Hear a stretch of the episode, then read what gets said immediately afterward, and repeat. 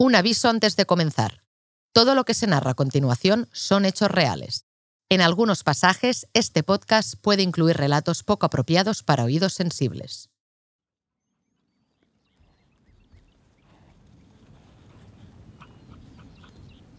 Pueblo, aldea, cruce de caminos. La verdad es que no sé bien cómo definir el escenario de este capítulo. Os cuento.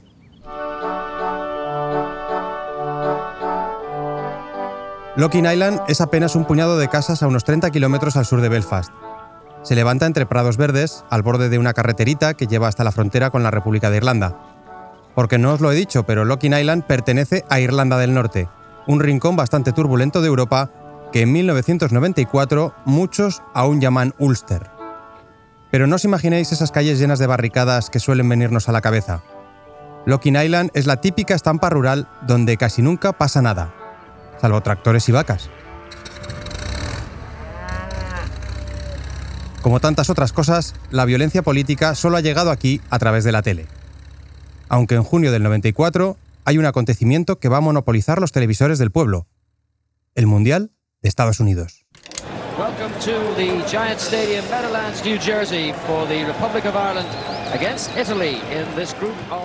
Esta noche, por ejemplo, hay partido en el Giants Stadium de Nueva Jersey, a miles de kilómetros, unos cuantos parroquianos se reunirán para verlo en el Heights Bar de Locking Island.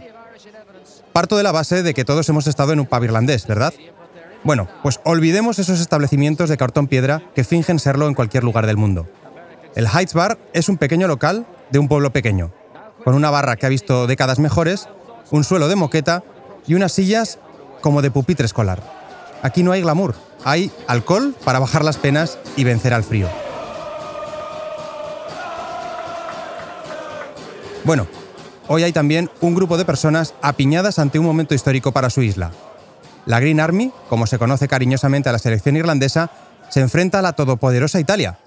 Las dos grandes comunidades migrantes de los Estados Unidos, tantas veces retratadas por el cine, se miden cara a cara en un partido de fútbol. Pero no, aunque lo parezcan, no se trata de la Martin Scorsese Cup. Hoy, 18 de junio de 1994, la República de Irlanda va a jugar el Mundial por segunda vez en su historia. Nueva York es una ciudad de italianos, es la ciudad de los sopranos. Richard Fitzpatrick, periodista irlandés asentado en España. La gente de Irlanda cree que eh, el estadio está lleno de italianos, pero en contrario el estadio era lleno de irlandeses el equipo está representado solo por jugadores del sur de la isla, pero los católicos del norte también lo sienten como propio. Como en el Heights Bar, donde unos cuantos paisanos levantan sus pintas por la selección del trébol. Es el colofón perfecto a un día festivo, porque antes del debut de Eire en el Mundial, ese 18 de junio las familias irlandesas han celebrado el Día del Padre. Bueno, no todas. Muchas tienen a los hijos, o a los padres, ganándose la vida en el extranjero, por eso, Colm Smith lleva todo el día insistiéndole a Moll, el padre de su mejor amigo, para que se deje invitar a una pinta. Su colega trabaja en Inglaterra y Colm se ha propuesto hacer de hijo postizo para evitar que Moll vea el partido a solas con su nostalgia. Bajan juntos a The Heights y llegan a tiempo para los himnos. La verdad es que la Italia de 1994 mete miedo. Maldini, Paresi, Roberto y Dino Baggio, un Tassotti que todavía no lleva el codo manchado de sangre, vaya, suenan a candidatos al título. Pero los irlandeses no han ido a Nueva Jersey de turismo. El equipo del mítico Jackie Charlton no anda sobrado de estrellas, pero tiene todo el orgullo del mundo. En The Heights, los parroquianos llevan ya 12 minutos animando ante el televisor cuando presencian algo inexplicable. Ray Houghton aparece desde atrás, roba el balón y lanza sin pensárselo con su pierna izquierda. El tiempo parece detenerse en el pub. El disparo describe una parábola que supera al portero italiano Gianluca Pagliuca y de pronto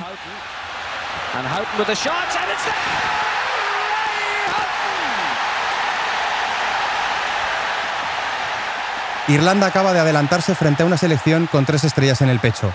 Los gritos del pub pueden oírse en cientos de metros a la redonda. La gente brinda por Irlanda y por todos los que no pueden estar hoy aquí con ellos. Un gol em, llegó pronto, Ray Houghton marcó el gol después, no sé, 10 minutos más o menos. y 80 minutos de sufrimiento después. En The Heights la cerveza corre incluso más rápido que Roy Keane sobre el campo. A un pueblo acostumbrado a tener que bajar la cabeza se le está hinchando el pecho. Pero entonces todo vuelve a suceder muy rápido. No han pasado ni 10 minutos desde el gol cuando la puerta del local vuelve a abrirse. La escena dura apenas unos segundos. Aparecen dos hombres con monos de trabajo y pasamontañas. Uno de ellos empuña un rifle automático VZ-58 y pone rodilla a tierra. El tiempo se detiene en el pub por segunda vez.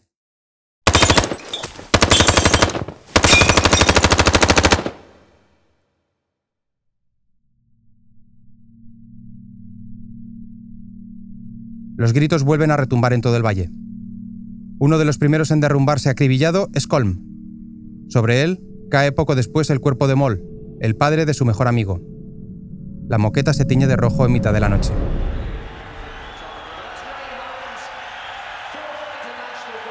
A miles de kilómetros, Irlanda sigue ganando.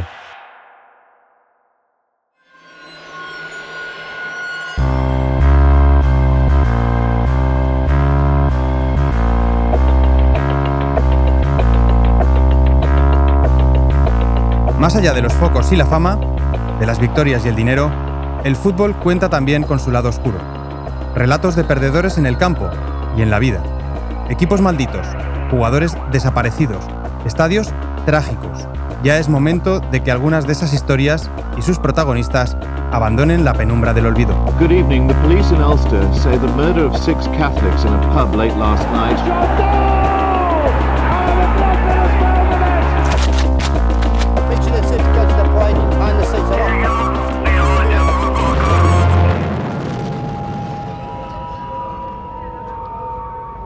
Yo soy Aitor Lagunas y esto es Brazalete Negro, de Panenka Podcast y Radio Primavera Sound, con el apoyo de Estrella.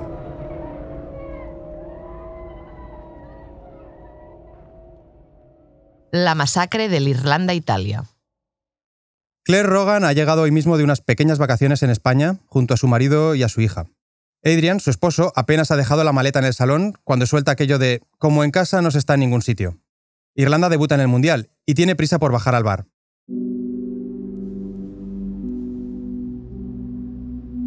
A eso de las 10 y 10 de la noche, Claire empieza a escuchar ruido en la calle, pero no son gritos de un gol. Ha pasado algo en el pub. Cuando llega de Heights, se encuentra un vecino. Ha habido un tiroteo, le dice. La primera reacción de Claire es pensar en esos chicos de la zona que suelen salir a cazar conejos. Quizás se les haya disparado el arma por accidente. Bendita inocencia. El hombre de la puerta le insiste. No entres, no entres. Es terrible. Necesitamos que venga un cura. Claire no lo escucha y se abre paso hasta el interior. Treinta años después, esa imagen todavía le perseguirá. Siente que no puede seguir mirando cara a cara esa tragedia y sale corriendo a toda prisa. El hombre de la puerta tenía razón. Unos minutos después llega el cura que los vecinos han solicitado. Fuera aguarda una pequeña multitud ávida de saber qué le ha pasado a sus familiares. Moira es una de ellas. Su tío Barney es todo un personaje en el pueblo. Tiene 87 años, las mejillas son rosadas, fuma pipa y aprovecha cada ocasión que se le presenta para arrancarse a cantar. Hoy ha bajado a ver el fútbol con su sobrino Imon. El párroco es el encargado de comunicar que tío y sobrino han muerto en el ataque.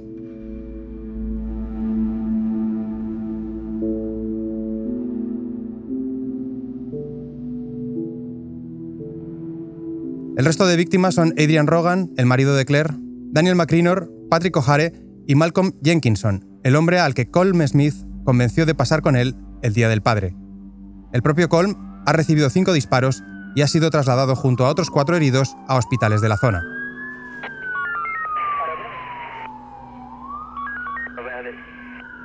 Minutos después del atentado, el lugar se llena de policía y ambulancias. En una base militar del ejército británico, un helicóptero despega para surcar los cielos en busca de pistas que lleven hasta los autores. El ruido martillea la noche. En Locking Island ya nunca podrán decir que los problemas siempre pasan de largo por la carretera el día de la mayor victoria de Irlanda sobre el césped se ha convertido en su peor derrota.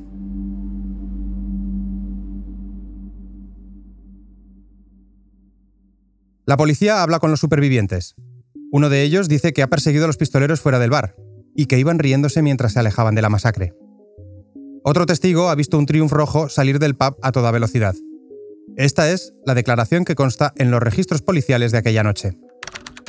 Vi al coche doblar bruscamente en la esquina dirección al pub. Pasó por debajo de mi casa. Había dos hombres en los asientos delanteros y uno en la parte trasera. Los tres iban riéndose. El que iba delante llevaba una camiseta blanca y tenía el pelo como pelirrojo. El otro era moreno, tenía el pelo corto e iba bien afeitado. Otro de los presentes en el tiroteo asegura que los asaltantes gritaron fenianos bastardos antes de empezar a disparar una ráfaga de al menos 70 balas. Fenianos es como los protestantes llaman a los católicos que se oponen a la presencia británica en Irlanda. Todo parece obra de radicales leales, es decir, partidarios de que el Ulster siga formando parte del Reino Unido, incluso por la vía de las armas. La confirmación llegará minutos más tarde cuando alguien telefonea a una redacción de Downtown Radio. El anónimo reivindica el atentado en The Heights, en nombre de la Fuerza de Voluntarios del Ulster, es decir, la temida UVF. Según el hombre, el grupo paramilitar ha actuado en el pub porque allí había una reunión republicana. El tipo añade que mientras el IRA siga atacando a leales al Reino Unido, los católicos deben estar preparados para pagar el precio. Es el mismo ojo por ojo que lleva regando de tuertos esta desdichada isla desde hace décadas.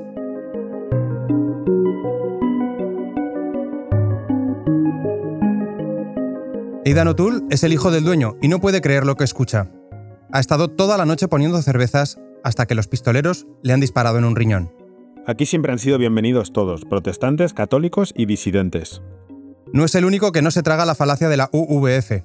En las horas posteriores a la matanza, varios protestantes se acercan a la puerta de The Heights para apoyar a sus vecinos católicos. Se sienten avergonzados por lo ocurrido. Ninguno de los muertos tiene vínculo alguno con los paramilitares. La policía no tardará en concluir que en el pub solo se ha tiroteado a civiles por la espalda mientras miraban un partido de fútbol. A la mañana siguiente, el tranquilo cruce de caminos de The Heights aparece lleno de cámaras. Los medios deberían haber abierto con la noticia de la victoria de Irlanda sobre Italia, pero unos pistoleros han logrado marcar la agenda mediática. Y eso en mitad de una semana especialmente complicada para la crónica negra deportiva. Tan solo un día antes de la masacre, 90 millones de personas han visto en directo cómo la policía perseguía por una autopista de Los Ángeles al Ford Bronco blanco de O.J. Simpson. Aún así, el atentado se abre paso en los telediarios y convierte al The Heights en un pub famoso en todo el mundo. Good evening. The police in Ulster say the murder of six Catholics in a pub late last night was part of a series of what they described as tit-for-tat sectarian killings. La consternación es máxima y muchas son las autoridades que escriben un mensaje de condolencias a las víctimas. Uno de ellos es el Papa Juan Pablo II. La otra, la reina Isabel II de Inglaterra. Estoy profundamente consternada y triste por el brutal crimen que se produjo en Locking Island el sábado. Por favor, transmite mi más sentido pésame a los afligidos y heridos.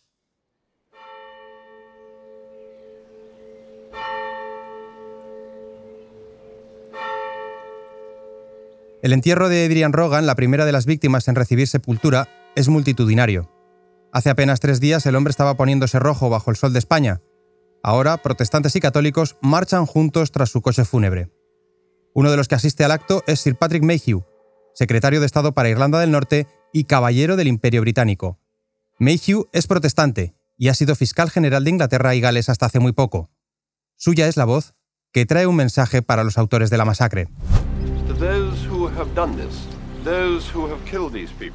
A los que han hecho esto, a los que han matado a estas personas, mi mensaje para ellos es el siguiente. Supongo que algunos de ustedes tienen familias. Imaginen una conversación futura que puedan tener con su hija y que ella les pregunte, papi, ¿tú qué hiciste durante los años de esa supuesta guerra? Y tú tendrás que decirle, verás, maté a un hombre de 87 años que estaba sentado de espaldas a mí mientras veía un partido de la Copa del Mundo. Sí, lo maté a tiros. No creo que ella te vaya a considerar nunca un héroe. El secretario de Estado habla acerca de uno de los muros del cementerio, Muchos familiares y amigos de víctimas están allí. Es entonces cuando Mayhew les promete justicia. Quiero decirle a que haya hecho esto que te atraparemos tarde o temprano y pasarás largos años en la cárcel. La RUC nunca va a rendirse. Bueno, cortemos en seco esta contundente promesa del secretario de Estado británico. Antes que nada, necesitamos saber que RUC son las siglas del Royal Ulster Constabulary, el cuerpo de policía del Ulster, y que su simple mención hace torcer el gesto a cualquier católico. Los católicos no confiaban en los policías. Eh, Irlanda del Norte había un Los católicos eran segunda clase y no tienen em, confianza, no, no. Para entender el contexto tenemos que volver a Irlanda, pero esta vez a las primeras décadas del siglo XX. Hasta 1921 el ejército republicano irlandés, más conocido como IRA, libró la Guerra de Independencia. Tras siglos de dominio británico, la guerra acabó con un tratado que dividiría la isla. Por un lado, el Estado libre irlandés, al sur, de mayoría católica y con capital en Dublín. Al otro, Irlanda del Norte, con predominio protestante y capital en Belfast, que seguiría dentro del Reino Unido. Jamás en la historia irlandesa se había dado una separación así. Por ejemplo, desde 1882 venía jugando su selección de fútbol, una sola para toda la isla, con jugadores católicos y protestantes. Pero lo que la historia había mantenido unido durante siglos, llegó la política y lo separó. Y en esa Irlanda definitivamente dividida surge la Royal Ulster Constabulary, a la que a partir de ahora llamaremos la RUC.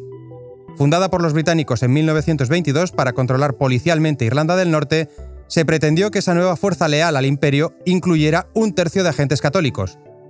Pero esto nunca llegó a suceder. Los católicos siempre identificaron a la RUC como una policía que remaba a favor de los unionistas. Durante la década de los 70, 9 de cada 10 agentes serían protestantes.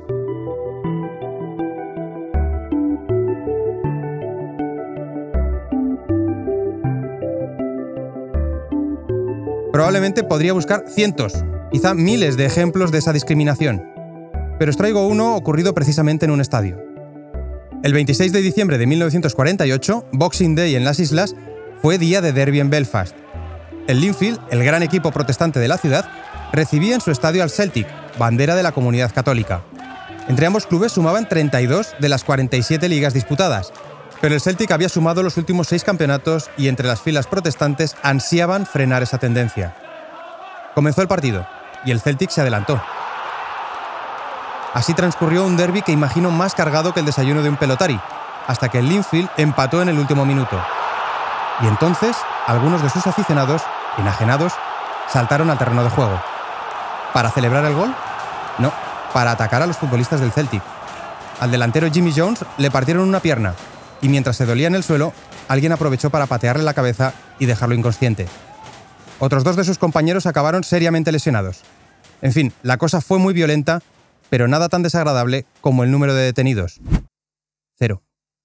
Y aunque la directiva del Celtic emitiera un comunicado bastante templado, Debemos lamentar que durante este ataque coordinado contra nuestros futbolistas, la protección policial fue como mínimo altamente inadecuada.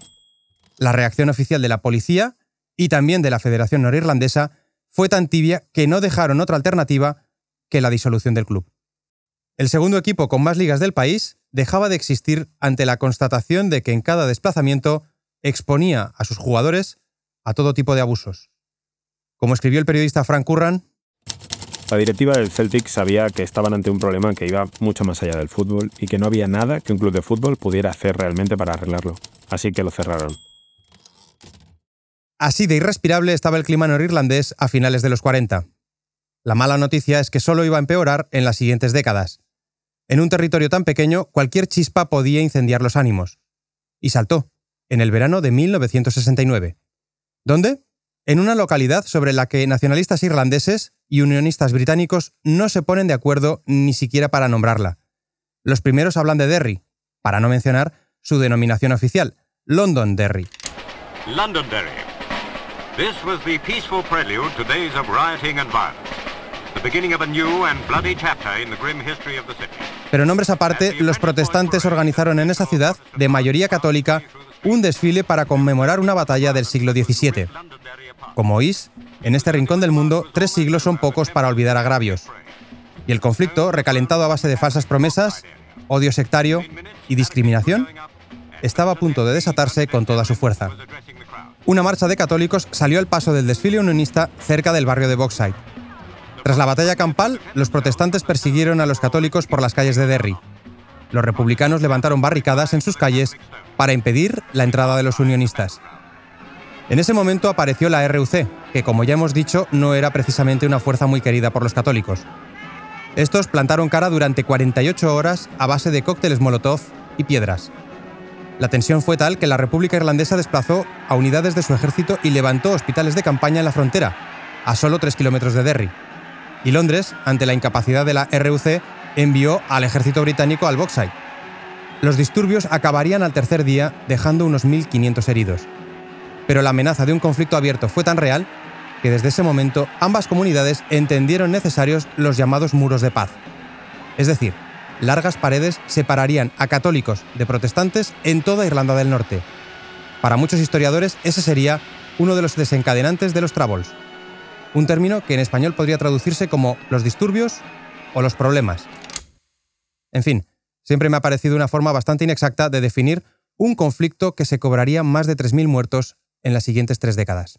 Había una guerra civil, una, una guerra de acciones. So, cada día en las noticias, en la televisión, había una bomba, un, muertes.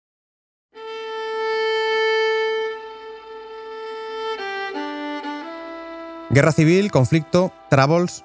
En un territorio del tamaño de la provincia de Teruel se enfrentaron dos fuerzas paramilitares antagónicas. El IRA provisional, un grupo dispuesto a defender los barrios católicos hasta las últimas consecuencias, frente a los radicales unionistas, encarnados por la Fuerza Voluntaria del Ulster, la UVF.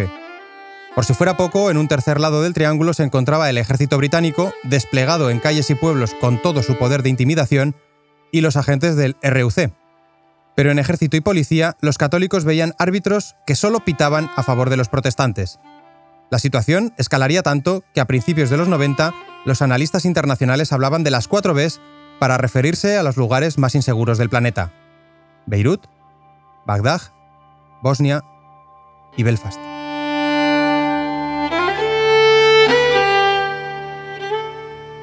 Y ahora que ya tenemos contexto, volvamos a la acción. Viajemos de nuevo a Login Island, donde un puñado de familias católicas debe confiar precisamente en la policía para encontrar a los culpables de la matanza de sus padres, tíos o amigos. Esta vez el impacto que ha generado el asesinato en la opinión pública genera una energía diferente. Incluso los miembros de la RUC parecen encarar la investigación con mayor determinación. Un agente asistirá a uno de los velatorios para asegurarle a la viuda que no dejarán ni una sola piedra sin remover hasta encerrar a los asesinos. Ni una sola piedra sin remover.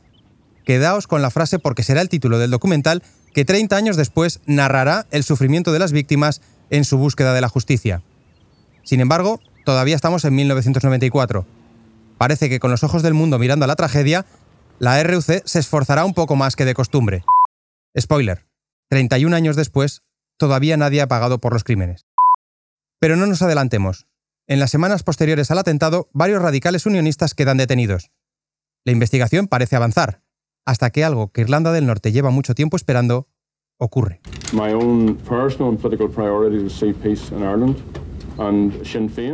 Por increíble que parezca, el 1 de septiembre de 1994, John Major, primer ministro británico, y Jerry Adams, líder del Sinn Féin nacionalista, logran ponerse de acuerdo.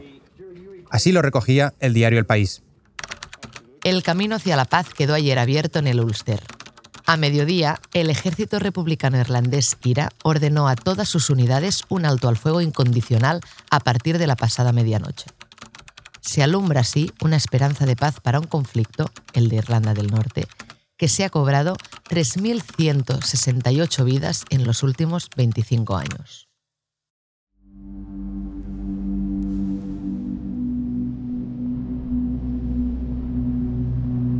Seis de esas vidas perdidas son las de Login Island. Para ellos, el alto el fuego llegará tarde por apenas unas semanas. Sus familiares se alegran de que las armas callen, pero temen que su caso quede relegado. Y están en lo cierto. Los delicados equilibrios del proceso de paz harán que de pronto nadie quiera remover la masacre de la Irlanda-Italia. La investigación de la RUC, que en un principio había avanzado a buen ritmo, empezará a dilatarse. Ninguno de los detenidos de los primeros días es llevado ante un tribunal, y nadie comunicará a las familias mayores avances en la investigación. Así que ha llegado el momento de hacernos algunas preguntas. ¿Desidia institucional? ¿Conjunción de eventos políticos? Y sobre todo, ¿hasta qué punto estaba interesada una policía mayoritariamente protestante en investigar la matanza contra unos católicos?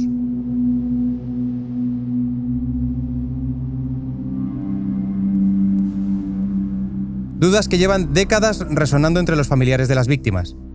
Tras 10 años esperando respuestas, se unieron en 2005 para llevar el caso ante el defensor del pueblo norirlandés. Les contestó con un informe completísimo. Os propongo un ejercicio. Yo desmenuzo este documento y luego que cada cual llegue a su propia conclusión. Lo primero que voy a hacer es recordar lo que sabe la RUC, la policía del Ulster, nada más producirse el ataque. Dos pistoleros encapuchados llegaron vestidos con un mono de trabajo, pusieron rodilla en tierra y dispararon con un fusil automático. Luego salieron del bar a la carrera, se subieron en un triunfo rojo y escaparon de allí a un lugar indeterminado. Bien, como veis, no es mucho. Centrémonos en ese coche del que hablan varios testigos, pero que no ha sido detenido en ningún control policial. Y ya es raro, porque entonces en las carreteras del Ulster puede que hubiera más controles que semáforos. En todo caso, el propio defensor del pueblo señala que al recibir la primera alarma sobre un triunfo rojo, los agentes de la RUC podrían haber instalado controles adicionales. Sin embargo, nadie dio esa orden. Como ya os hemos contado, el ejército sí que desplegó un helicóptero durante unas horas para encontrar el coche rojo, pero parece que sin éxito. Al final, ni militares ni policías. Tuvo que ser un granjero el que se topara con el vehículo la mañana siguiente. Y si hallar un coche utilizado en un crimen no era algo sorprendente en la Irlanda de los 90, más extraño resultaba que los pistoleros no hubieran quemado el vehículo antes de abandonarlo. No había grupo paramilitar que no concluyera sus atentados pegándole fuego a su medio de huida. Esta vez nadie lo hizo. Y eso, para el defensor del pueblo, supone una buena noticia. En mi opinión, el vehículo podría proporcionar una de las mejores oportunidades de encontrar pruebas forenses para presentarlas en el caso de los asesinatos de Locking Island.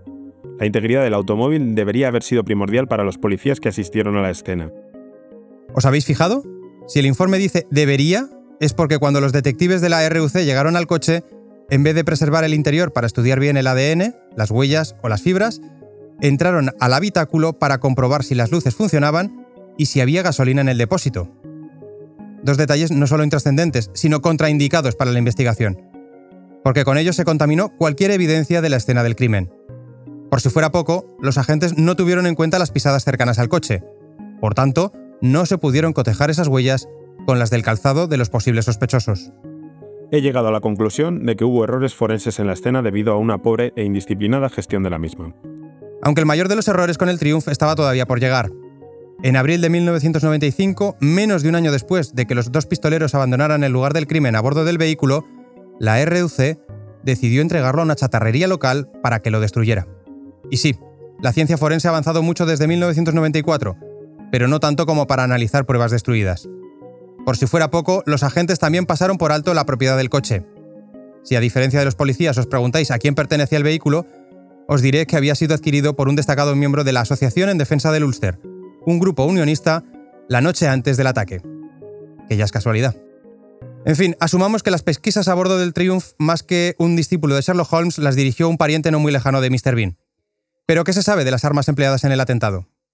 Bien, el 4 de agosto de 1994, algo más de un mes después de la masacre en el Heights Bar, unos obreros que reparaban un puente encontraron una bolsa llena de armas. Como con los coches carbonizados, hallazgos así debían de ser el pan nuestro de cada día en el Ulster, porque la URC se desplazó hasta el lugar y constató que, efectivamente, la bolsa contenía un par de revólveres, una pistola y el cargador de un rifle. Bueno, también tres monos, tres pasamontañas y tres pares de guantes como los que habían usado los autores de la matanza. Ah, y entre la maleza los agentes descubrieron un rifle escondido. Tras las pruebas de balística pertinentes, la RUC dedujo que era el arma utilizada en el asalto de Login Island, así como en otro atentado protestante unos días antes en Belfast. El defensor del pueblo se centrará en el estudio de estas armas. Mi investigación ha examinado los registros de la inteligencia policial de la época. He podido concluir que la importación de estas armas a Irlanda del Norte se originó varios años antes, en 1985, cuando la Asociación por la Defensa del Ulster viajó a Sudáfrica con la intención de comprar armas de fuego. Es decir, diez años antes del atentado, la propia policía ya estaba al caso de que un grupo de protestantes norirlandeses había aprovechado sus vacaciones para armarse hasta los dientes.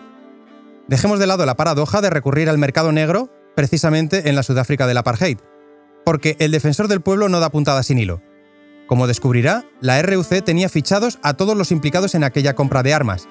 Sin embargo, justo en el momento de la entrega, los agentes perdieron de vista a uno de los coches. Por eso, algunos rifles sí acabaron llegando a Irlanda del Norte.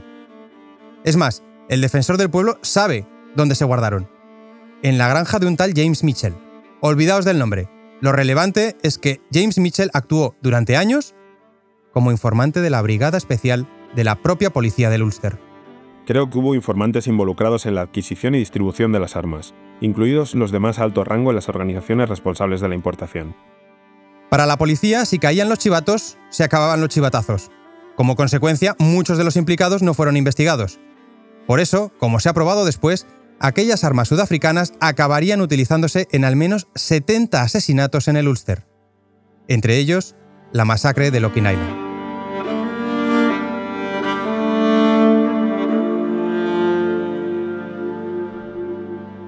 En fin, descartemos coche y descartemos armas. Sé que parece difícil, pero ninguna de estas dos mm, investigaciones es la que más indigna a los familiares. ¿Os acordáis de que días después de los asesinatos se practicaron algunas detenciones? El informe del defensor del pueblo de la policía asegura que a las pocas horas del tiroteo, la RUC ya manejaba el nombre de varios sospechosos. Sin embargo, inexplicablemente, nadie procedió con las detenciones. Había indicios para realizar arrestos rápidamente. Eso hubiera permitido conseguir una variedad de pruebas forenses y de indicios mediante interrogatorios. Pero el hecho de que el oficial de policía no aprovechara esta oportunidad acabó siendo catastrófico para su investigación. El informe deja claro que la RUC sabía días antes del atentado que se estaba gestando un ataque en la comarca. El Ejército de Liberación Nacional Irlandés había cometido tres asesinatos y los radicales protestantes estaban ávidos de venganza. Los policías sabían que un pequeño comando de la Fuerza de Voluntarios del Ulster andaba cerca de Locking Island, pero no lo investigó. De lo contrario, quién sabe si la masacre podría haberse evitado.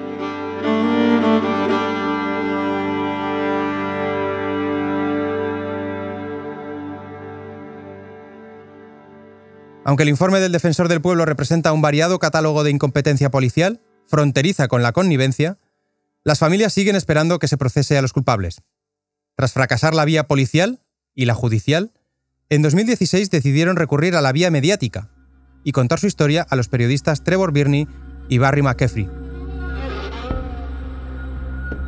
Su documental supone un tirón de orejas desde el mismo título. Ninguna piedra sin remover. ¿Os acordáis?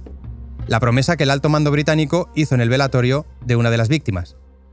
En la pieza no solo se narran los hechos y el trauma de las familias, sino que se entrevista a varios policías encargados de investigar el crimen. Uno de ellos, Jimmy Beans, confiesa a los periodistas que horas después del atentado, la RUC ya había interrogado a un sospechoso. Se llamaba Ronnie Hawthorne y... Era un fanático que solo sabía odiar. Para él, matar a un católico era algo así como quitarse una mosca del zapato.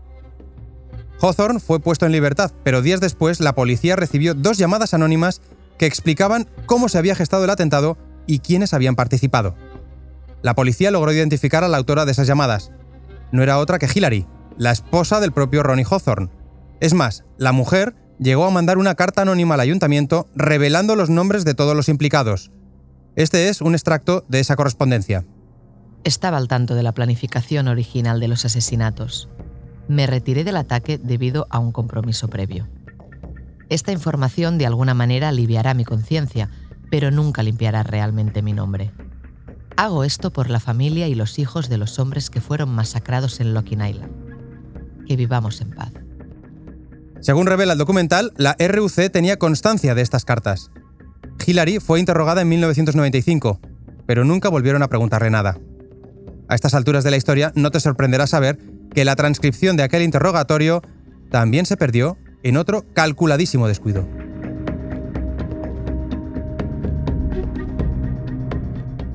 Ninguna piedra sin remover cosechó elogios y mereció una nominación en los Emmy. Para entonces la RUC ya había dejado de existir, consecuencia directa de los acuerdos de paz del Viernes Santo de 1998.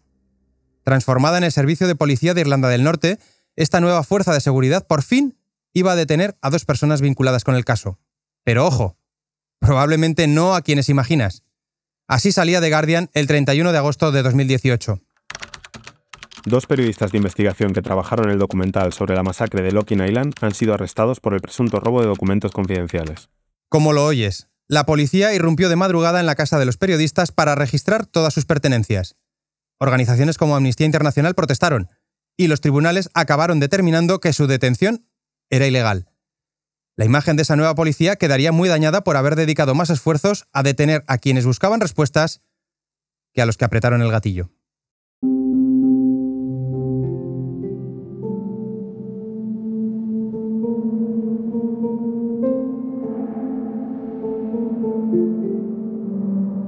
es casi 30 años después este momento y el principal sospechoso, él vive en lo mismo lugar, 5 kilómetros de fuera, Lockland Islands, es al lado de la gente que morían en este momento. Es eh, una desgracia.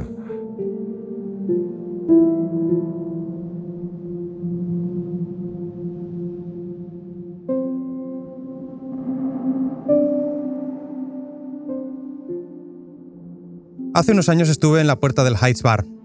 Tras conducir un buen rato por carreteras comarcales junto a mi compañero Carlos Martín, llegamos al centro de Lakin Island. Era primera hora de la tarde, hacía sol y corría una brisa húmeda. Algún lugareño nos miró con pinta de ¿qué buscan estos aquí? O peor, de ya sé que buscan estos aquí. Aparcamos delante del pub, nos acercamos a la puerta y nos sentimos incapaces de entrar. En ese pueblo de frontera preferimos no cruzar la raya del morbo, Estuvimos un rato en silencio, sentados en el patio trasero, oyendo cómo el viento agitaba la cebada. Y al rato, nos marchamos. Me pareció un bar olvidable en un pueblo olvidado. Imagino que ese mismo pub, dejado de la mano de Dios, vivió una jornada especial el 18 de junio de 2012. Irlanda e Italia volvían a enfrentarse. Mismo día, mismo partido, 18 años después de la masacre. La Brigada Verde perdió aquel encuentro de la Eurocopa, sí, pero ganó algo más importante. Con los brazaletes negros de sus jugadores, Irlanda denunció ante el mundo el absurdo asesinato de seis personas que bajaron al bar del pueblo para ver un partido de fútbol y no volvieron nunca.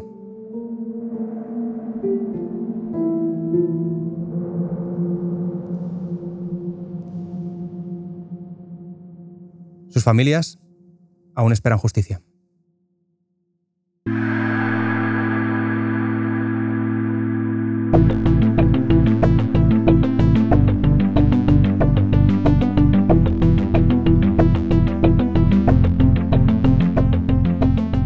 Brazalete Negro es una producción de Panenka Podcast y Radio Primavera Sound, con el apoyo de Estrella Damm. Si no lo has hecho aún, suscríbete a Brazalete y di que nos oyes. Si te ha interesado este caso, en nuestro canal de YouTube aportaremos más datos sobre la masacre de Locking Island.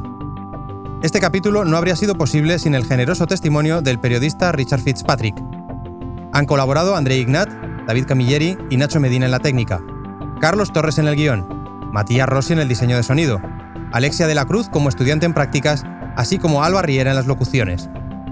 Marta Salicru es la productora ejecutiva y yo soy Aitor Lagunas.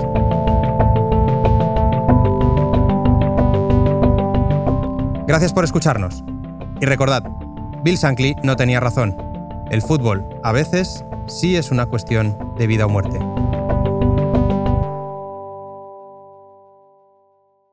Hasta la próxima.